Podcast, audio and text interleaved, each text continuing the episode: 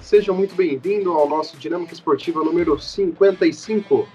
Hoje falaremos da MotoGP, mais uma corrida sem a lenda Mark Marques. Meu nome é Luiz Andretti e ao meu lado está Thales Cristiano.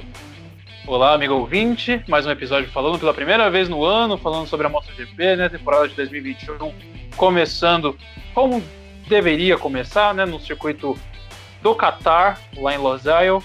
É, ano passado a gente não teve a MotoGP lá no circuito do Qatar, justamente por causa da, da pandemia da Covid. A gente teve só a Moto 2 e a Moto 3 correndo naquela oportunidade. A MotoGP acabou não correndo. E esse final de semana a gente teve a volta da categoria rainha naquela pista noturna, aquela pista com uma reta gigante, mas um miolo bastante travado. E já no sábado a gente viu a pole do Franco Bagnaia, é, piloto italiano, é, recém-chegado do Ducati de fábrica. Ele que andando na Pramac Ducati no passado quase ganhou algumas corridas, passou perto várias vezes, mas sempre deixava a vitória escapar por um detalhe ou outro. E, hoje, e esse final de semana foi capaz de fazer a pole, né? É, já, já começou dando cartão de visita para da concorrência. É óbvio, como a gente vai falar muitas vezes nesse episódio, a, a, a Ducati, todas as motos equipadas com motor Ducati têm uma velocidade de reta absurda, que era algo até meio assustador de se ver. É, e muito em função disso, o Banhaia conseguiu se aproveitar e conseguir fazer a pole, né? E primeira posição que ele manteve durante metade da corrida, mais ou menos, até ser atacado pelo Maverick Vinhales, ele que tinha largado um pouquinho mais para trás, na segunda, na terceira fila, não estou lembrado agora, e conseguiu, com a agilidade da moto Yamaha, ir escalando o pelotão, ele e o Fábio Quartararo, que no final acabou perdendo um pouquinho de ritmo, e conseguiu ultrapassar o Banhaia, faltando oito voltas para o final, e com isso não olhar mais para trás, né? Pegar a primeira posição, ir assim até o final, e, consequentemente, primeira vitória dele na temporada. É... Ele que ano passado era para ter sido um fator na batalha pelo título, que não teve o Mark Marques. E esse ano ele vem com tudo para tentar destronar o Juan Mir, né? Que é foi um campeão um tanto quanto inesperado na temporada passada. É, com certeza, quem assistiu a corrida viu o grande domínio que a Ducati tem, principalmente nas retas. É, a gente viu ultrapassagens deles, assim como se os competidores estivessem realmente parados, né? É, parece até que eles estão com uma cavalaria muito maior de motor. Né? É, a Ducati, mais uma vez, é uma equipe que tem chance de ganhar, tem chance de vencer o campeonato. Não vencer essa corrida, mas a Ducati ainda está uma moto muito rápida. É, e sorte pro Maverick, né? O Vinales, piloto da Yamaha, uma moto muito mais ágil né, no trânsito, ali nas curvas, é, fez uma prova muito boa, capitalizou essa vitória, é, bateu a dupla da Ducati, que parecia ser invencível nos treinos, na corrida, pela velocidade de reta que tinha. E o atual campeão Mir, né, que fez uma prova com a Suzuki, parece que não é uma das melhores motos. É, ela ainda tem aquele problema, né, da Suzuki ser uma moto que não é tão rápida, tão pouco a melhor, mas ele conseguiu garantir a quinta posição, né, ficando só, não, a quarta posição, né, ficando só atrás do Banhaia, da Ducati mesmo, que fez a pole. E foi uma corrida muito legal, muito interessante. É, Quartararo também chegou a liderar a corrida, estava na, na equipe da Yamaha de fábrica, uma moto muito boa porém aí sobrou para o Maverick Vinales, que é um cara que tem mais experiência né, entre o companheiro. E vamos ver se agora ele desencanta nessa luta do título, segura a liderança do campeonato. E é isso que a gente quer esperar. Né? E não temos informações sobre Mark Marx, que ainda não sabe se vai voltar ou não. Os médicos não liberaram ele ainda. Até então, vamos esperar, né? É, exatamente. O Outro ponto interessante de ver na corrida foi logo lá na, largada, o piloto da, da Pramac Ducati, o, o Jorge Martin, ele que largou lá atrás e com a potência do motor Ducati, ele pulou entre os três primeiros antes da primeira curva. Uma coisa muito assustadora que a gente viu. E ele que companheiro de equipe do Johan Zarco, né? O Zarco já tem certa experiência MotoGP, agora andando na Pramac. Foi fez uma, fez uma boa corrida, acabou chegando ali no pódio, na, na segunda posição. Ele que ultrapassou o Banhaia no final da corrida, mas não teve é, fôlego para tentar acompanhar o Maverick Vinhales. O Vinhales estava de fato imbatível na corrida. E como você falou do Ramir, né? Ele fez uma prova típica dele. A gente que viu toda a campanha da temporada de 2020, que deu o título para ele, a gente está mais ou menos acostumado. E o Mir fez uma prova semelhante, largando lá atrás, escalando o pelotão. Ele que na última volta é, assumiu a segunda posição, só que no que ele apontou na última curva do circuito, última curva da corrida, ele acabou sendo engolido na reta pelas duas Ducati, do Johan Zarco e do Francesco Banhaia. E um, um segundo lugar que parecia certo para ele acabou escapando, nem com pódio ele ficou. E ele que não, ele tá andando ainda com a moto, moto tradicional dele, não andando com a moto número 1, como era costume dos campeões antigamente fazer. Mas, como você bem falou, o campeonato sem o Mark Marques é um completamente diferente do que seria com ele, né?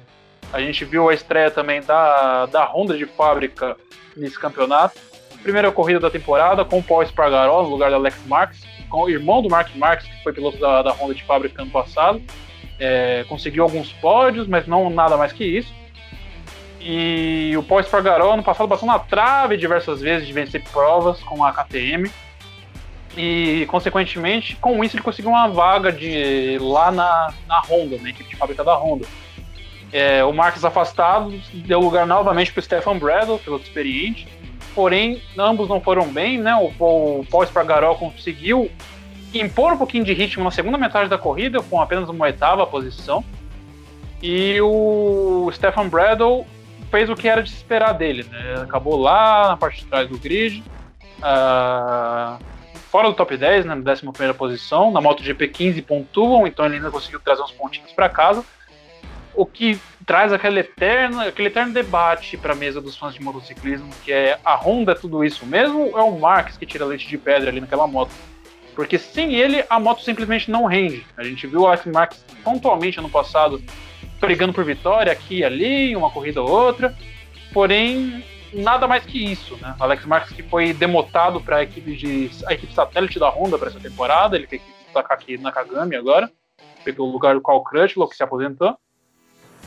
E a gente espera que pelo menos o Marques possa voltar durante essa temporada, né? Querendo ou não, ele leva um show à parte.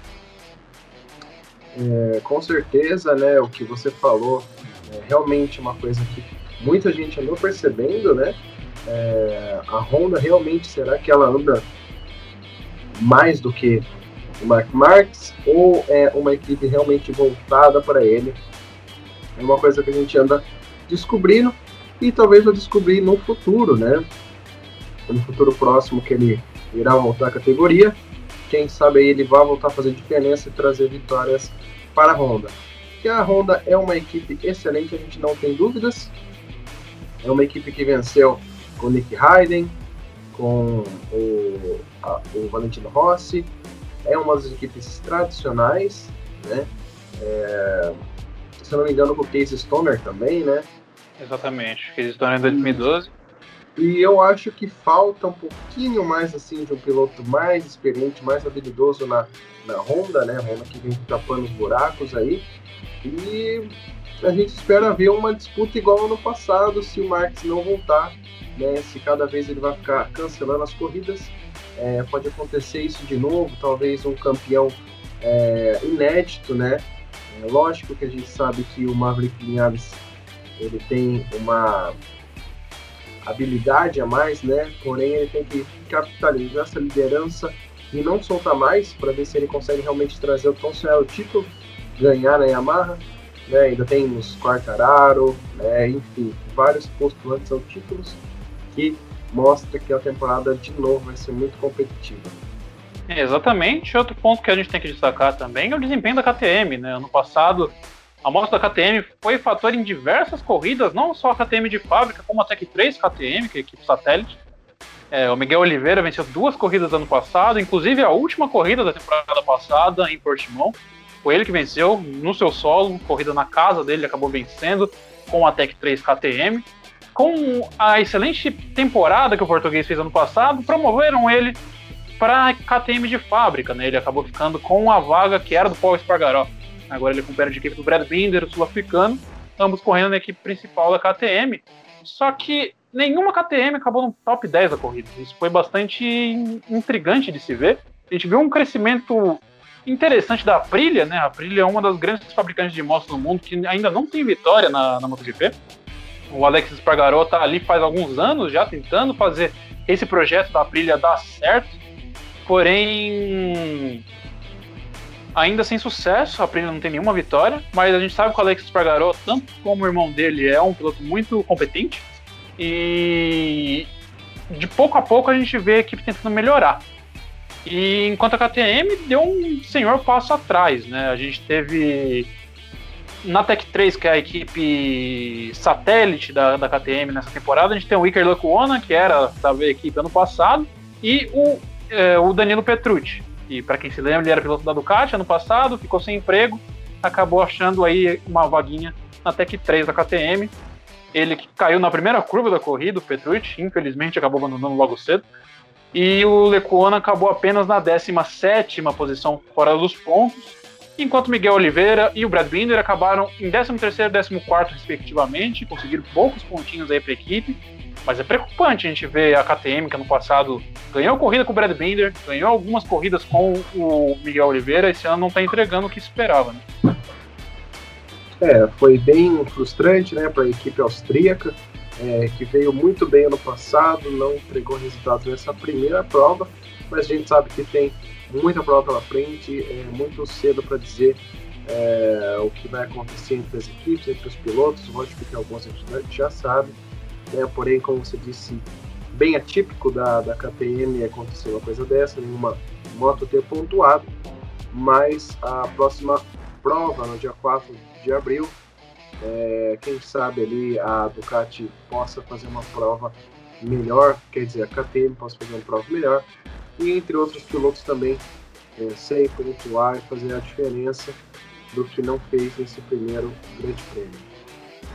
É, exatamente. O próximo Grande Prêmio acontece já esse domingo, né? Domingo de Páscoa. É, de novo no circuito de Losail no Qatar. De novo sem a participação do Mark Marques, provavelmente, né?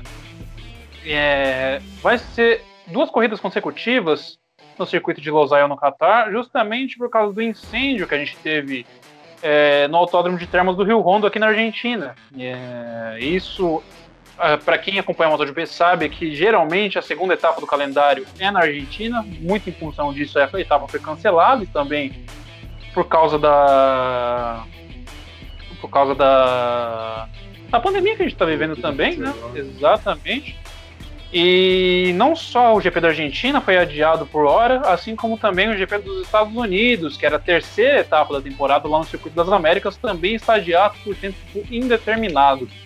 Então, por hora, a gente vai ter apenas essa corrida agora do Qatar, e depois o calendário segue sem essas duas etapas. É, exatamente, a terceira etapa, como você falou, entrou, entrou no lugar de Portugal, e a gente espera que a corrida seja tão boa quanto foi essa, né? É uma corrida de pista, vão ser usada a mesma pista nessa segunda etapa no domingo e torcemos aí para que seja uma corrida muito competitiva em ambos os aspectos.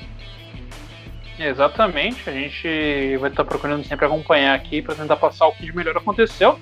Apenas destacando, eu sei que tem muitos fãs do Valentino Rossi que acompanham a MotoGP até hoje por causa dele. Ele fez sua estreia na equipe Petronas SRT, que é a equipe satélite da Yamaha. Ele com seu companheiro de equipe, o Frank Morbid, Franco Morbidelli, que é ítalo-brasileiro, né? Tem, tem mãe brasileira. E mais os dois não foram bem, né? Como era de se esperar, a Yamaha sofreu na velocidade de reta. O Valentino Rossi acabou saindo da segunda fila ali, mas foi perdendo rendimento ao longo da prova, assim como o próprio Franco Morbidelli, que não foi bem lá já no quali e permaneceu fora do top 10, né? O, o Valentino Rossi acabou terminando apenas na 12 posição, enquanto o Franco Morbidelli na 18 foi um bom, um mau resultado aí para os pilotos da Yamaha SRT, que ano passado foi o fenômeno da temporada, por assim dizer, com todas aquelas vitórias do, do Fábio Quartararo. É uma pena, né? A gente vê mais uma vez um dos campeões aí do mundo do esporte motor está em decadência. Não é novidade a gente ver campeões acabando assim no final de carreira, mas a gente sempre torce para o melhor do piloto, independente de quem for, é, de sua história e tudo mais. Bom, esse foi o nosso podcast número 55 de abertura da etapa da MotoGP. Vitória ficou com o Maverick Vinales. Em segundo lugar, ficou ali com o. É, desculpa, eu vou pegar aqui minha colinha, né? Johan Zarco. Sabemos, é o Zarco e o Banhaia. Exatamente. Próxima corrida, como a gente disse, domingo, na mesma pista. Bom, se você gostou desse podcast, desse vídeo, se inscreva no nosso canal, não deixe de dar aquele like, compartilhe com seus amigos que gostam também e até a próxima. Tchau, tchau.